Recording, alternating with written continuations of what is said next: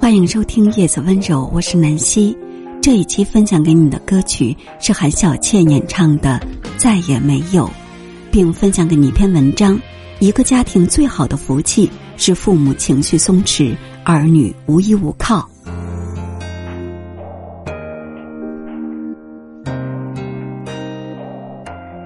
前段时间呢，和朋友讨论过一个话题：儿女的出息和父母的关系太大了。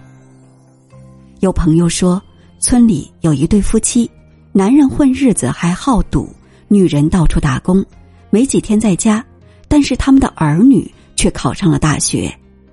还有朋友说，斗大的字不认识一个的父亲，居然培养了两个研究生。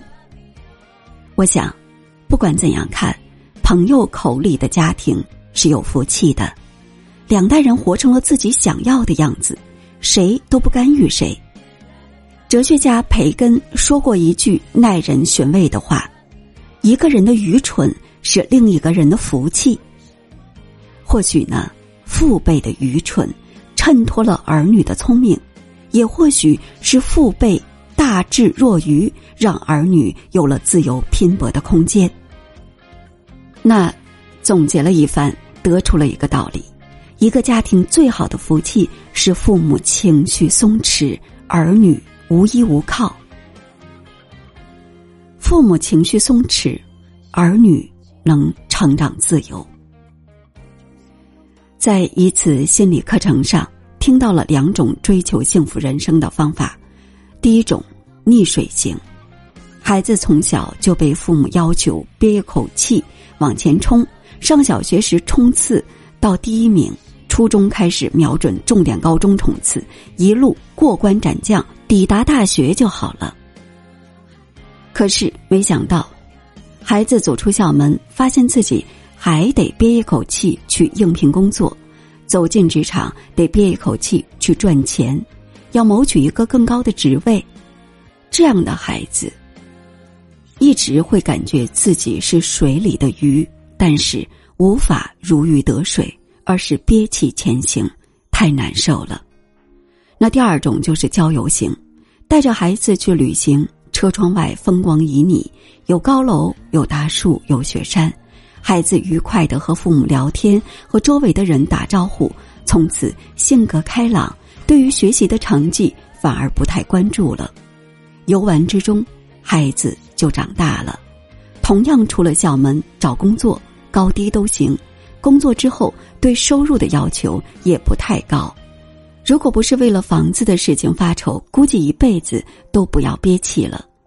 父母愿意如何教育孩子呢？多半可能会选择第一种，或者在践行第一种，没得选。其实选择第二种，也不见得孩子就没有出息，上不了大学。人的情绪就像橡皮筋一样，拉得越紧，就拉力越大。稍不注意，橡皮筋。忽然松开或者断裂，会弹回来，很痛。